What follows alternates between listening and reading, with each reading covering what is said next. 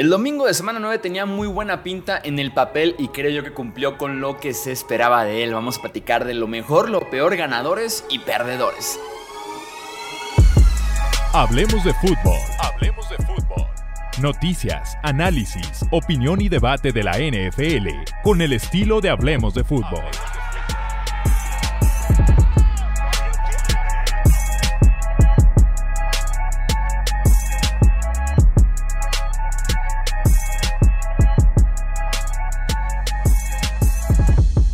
Amigos? ¿Cómo están? Bienvenidos a una edición más del podcast Hablemos de Fútbol. Yo soy Jesús Sánchez y tenemos que repasar qué fue lo mejor y lo peor que nos dejó este domingo. Muy entretenido domingo de semana número 9.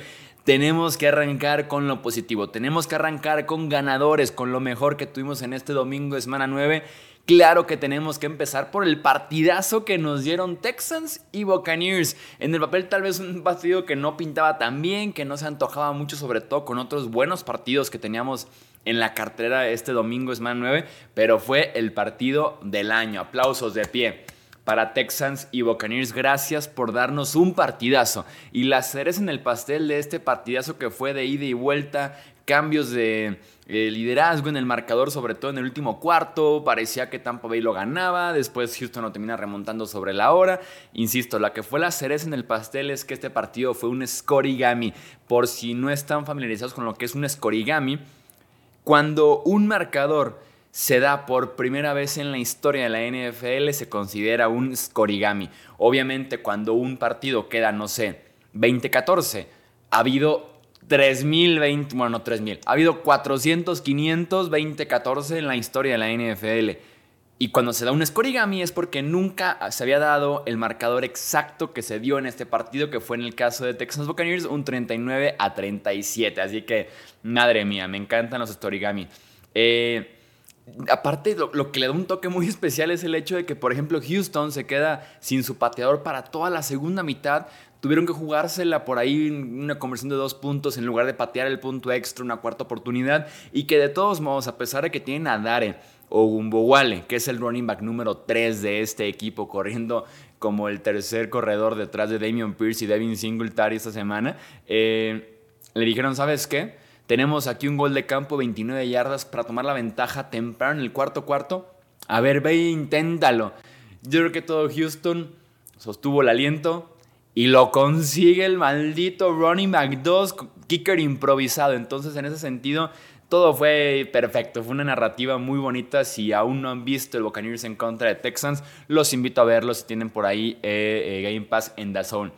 Pero sobre todo tenemos un ganador de este partido y sobre todo tienen que fijarse muy bien si ven la repetición del Buccaneers eh, Texans. Se llama CJ Stroud. CJ Stroud es de verdad el coreback que fue tomado con la segunda selección global se mandó el partido de partidos para corebacks novatos. 30 de 42, 470 yardas, 5 pases de touchdown, 0 intercepciones y un rating de 147.8. Las yardas son récord para un novato en un solo partido de NFL. También se convirtió en el primer novato en la historia con más de 400 yardas, con por lo menos 4 pases de touchdown y 0 intercepciones. Y lo mejor fue que no solamente tuvo las estadísticas, tuvo los fuegos artificiales, porque eso es ver jugar a CJ Stroud cuando se planta en la bolsa, simplemente a repartir el queso. Eh, tuvo una situación en la que ya había puesto a Houston arriba en el cuarto cuarto en este partido tan apretado.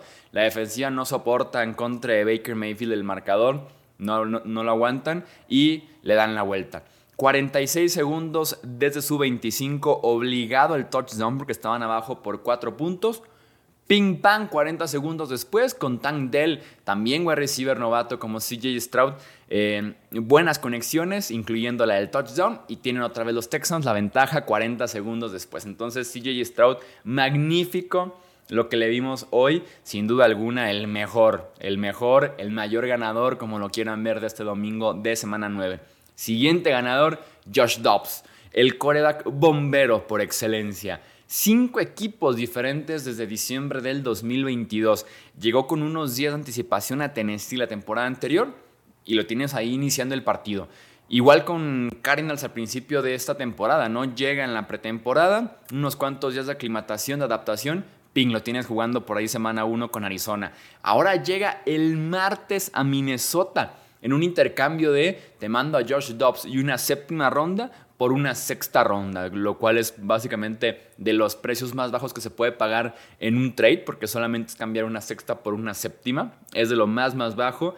Eh, y tiene que entrar al partido porque Jared Hall, el novato que inició el partido del, como quarterback de los Vikings tras la lesión de la semana pasada de Kirk Cousins, se conmocionó en el primer cuarto, así que le dicen Josh Dobbs, entras, vas al quite.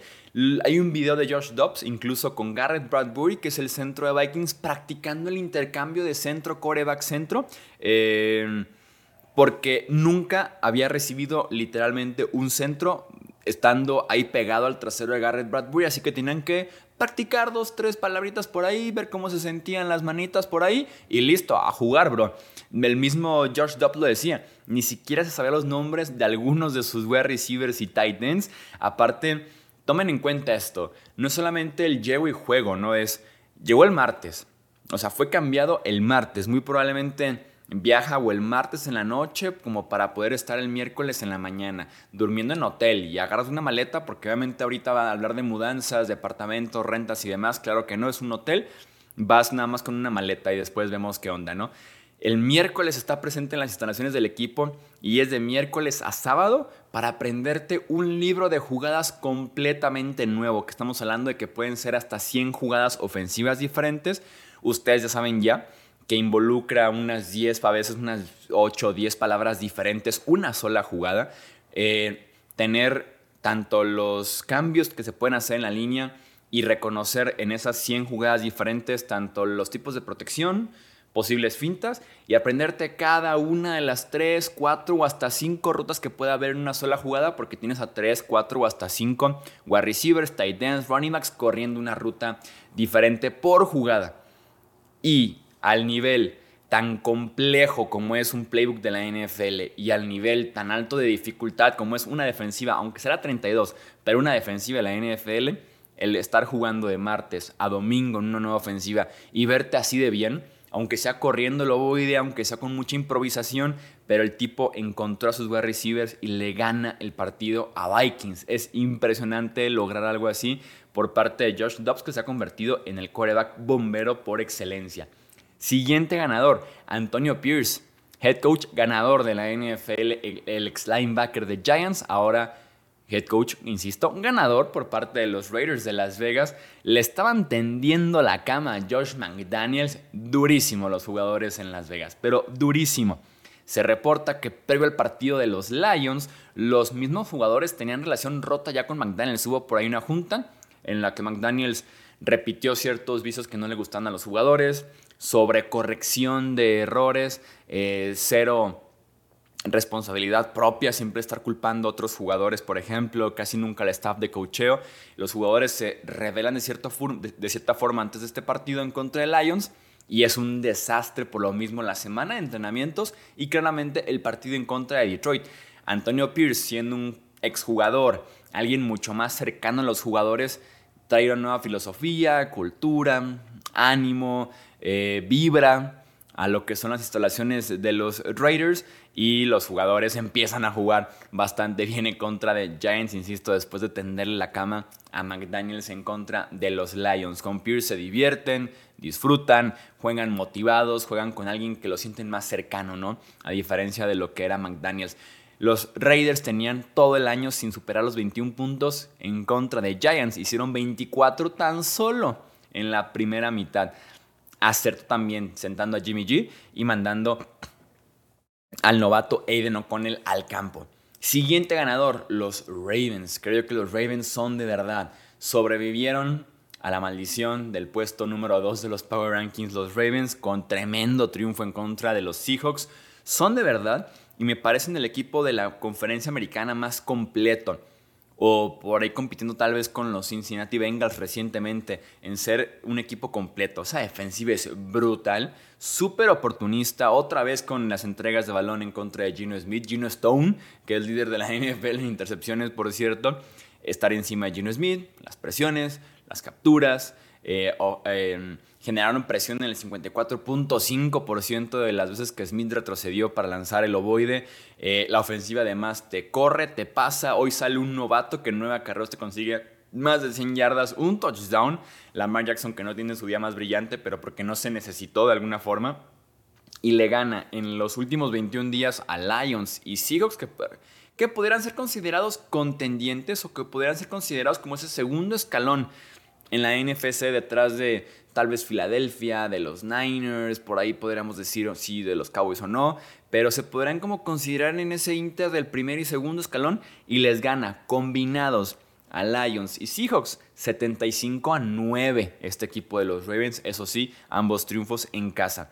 Y para cerrar ganadores, la defensiva de los Colts. Venían de permitir 37, 39 y 38 puntos en sus últimos tres partidos y ahora permiten solamente 13 en contra de los Panthers, incluyendo tres intercepciones. Kenny Moore tiene dos pick sixes, deja tú dos intercepciones. El tipo tiene dos pick sixes en este partido en contra de Bryce Young. Obviamente el primer jugador en la historia de los Colts en lograr dos pick sixes que investigué y sí es pick sixes, no, no dos pick six, dos pick sixes. Eh, en un mismo partido para la franquicia de Indianapolis.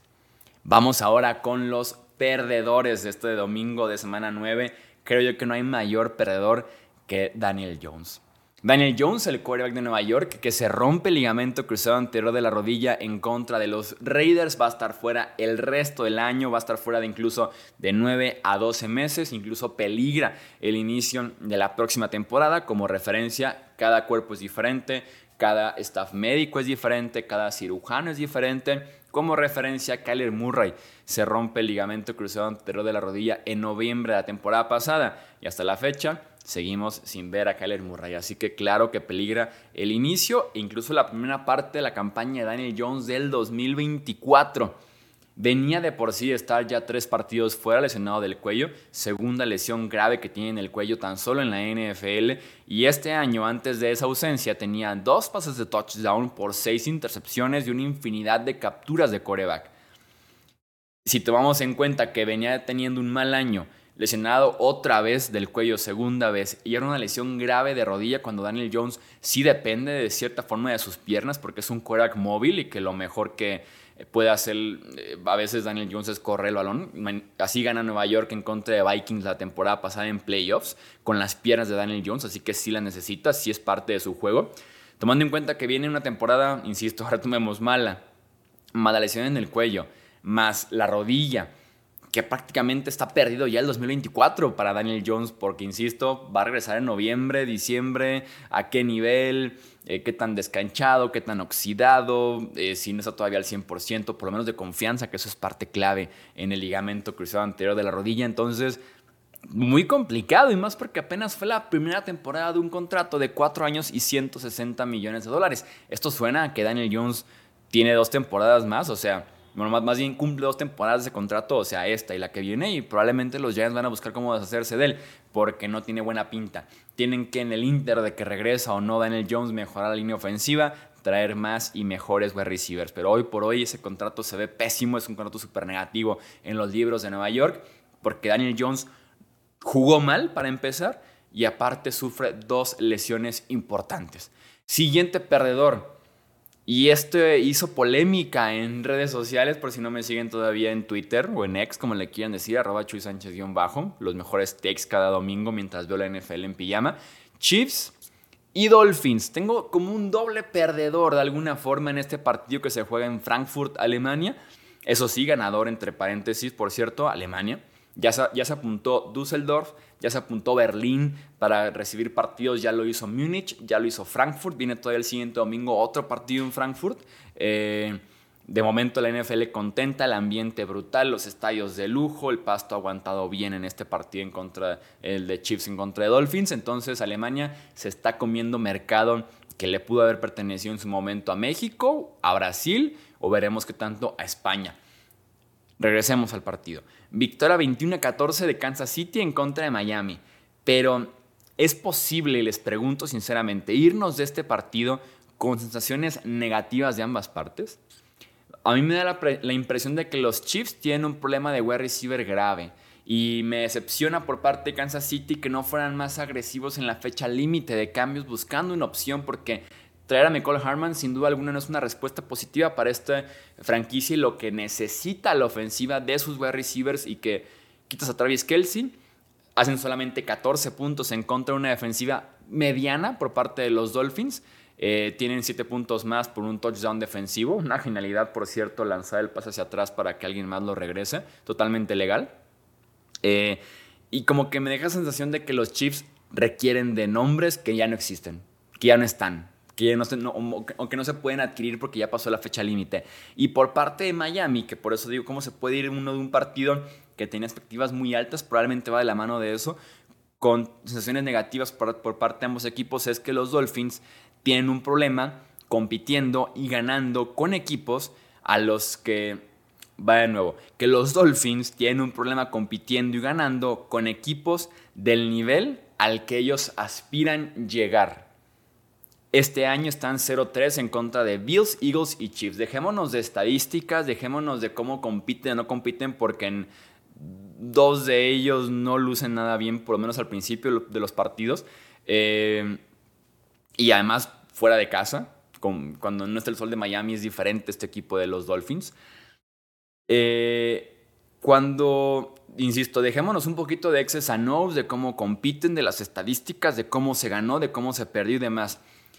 El simplemente ganar un partido requiere de un cierto proceso que se tiene que cumplir y de una habilidad como equipo, que viene desde el coacheo como de los jugadores. Y por eso decimos, hay veces que con puro pedigrí Eagles le puede ganar a Cowboys sin tener su mejor partido, dos, tres series ofensivas, dos, tres buenas eh, jugadas defensivas y te saco el partido adelante, ¿no?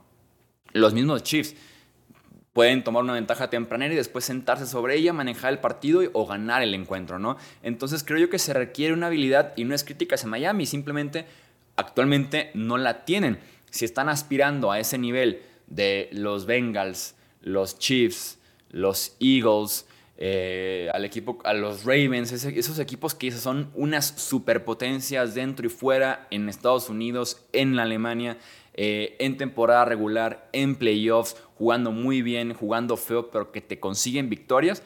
Creo yo que Miami no ha conseguido ese punto y está completamente bien porque, insisto, es simplemente un proceso, es llegar a ese punto, van súper adelantados porque apenas en el segundo año de Mike McDaniel están ya superando incluso hasta paliando equipos de igual nivel o inferior, lo cual es extremadamente positivo, falta como el pedigrí, falta como el caché de poder decir también compito con los grandes o con los verdaderos contendientes, que a veces requiere más que simplemente excess a nose, sistema, talento ofensivo y talento defensivo. A veces requiere como de un cierto hit, como de un extra que tal vez no tienen todavía. Eh, específicamente para Miami se puede ver en este partido por el cierre. Iba muy bien con Raheem Mostert. Entiendo que por reloj tienen que dejar de correr el momento de lanzar el ovoide. Y a Tua eh, le quedó muy grande esa última serie ofensiva, sobre todo esos últimos cuatro pases que tiene para cerrar el encuentro. Siguiente perdedor, la gerencia de los Panthers. Calma, apenas es semana 9, no tenemos que hacer juicios definitivos. La gente ya lo, lo está saltando de Bryce Young Bost, CJ Stroud Hall of Famer, se equivocaron los Panthers. No, no estamos diciendo eso. Porque el último jugador que tuvo como novato dos pick sixes en un mismo partido fue Andrew. Entonces, no prendan las alarmas todavía. Son lecciones para Ray Young. Yo quiero decir aquí la gerencia de los Panthers como perdedor, porque después de nueve semanas, por lo que pagan para subir al puesto número uno, múltiples primeras rondas, incluso hasta DJ Moore, y que Houston sentadito le caiga CJ Stroud y que después de nueve semanas se vea como el mejor coreback por bastante de ambos, con todo y que también es muy diferente el talento alrededor, muy diferente el talento enfrente y sobre todo muy diferente el talento en la lateral, sí queda la gerencia mal parada diciendo qué hicimos, ¿no? ¿Acaso hicimos uno de esos memorias de draft que vamos a recordar dentro de 20, 25 años como la vez que los Panthers hicieron eh, el peor cambio porque subieron por un coreback que ni siquiera fue el mejor de la clase y que el draft es muy complicado de juzgar. No es un volado, no es un volado en la vida. Vengan a decirme que el draft es un volado porque no lo es. Simplemente es un proceso muy complicado de juzgar y que no solamente depende a veces del prospecto, sino de 100 cosas más. Y para cerrar, perdedores, el señor Arthur Smith.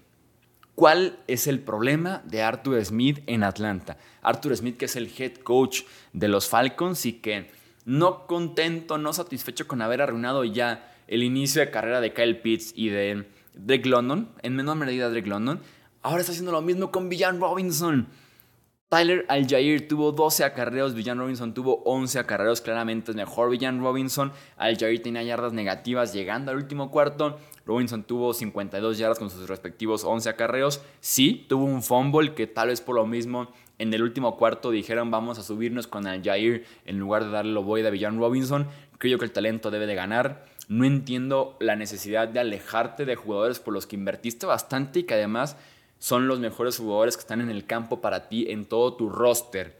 Invertiste tres picks top 10 del draft en Bian Robinson, Drake London, Kyle Pitts y no son utilizados como piensas ganar constantemente y consistentemente en la NFL sin apoyarte de tus mejores jugadores. Vamos a dejar hasta aquí este episodio de ganadores y perdedores que nos dejó este domingo, semana 9. No olvides seguirnos en redes sociales, suscribirte y claro también aportar tu respectivo lo mejor y lo peor que nos dio este domingo de semana 9. Esto es Hablemos de Fútbol. Yo soy Jesús Sánchez. Hasta la próxima. Gracias por escuchar el podcast de Hablemos de Fútbol. Para más, no olvides seguirnos en redes sociales y visitar hablemosdefutbol.com.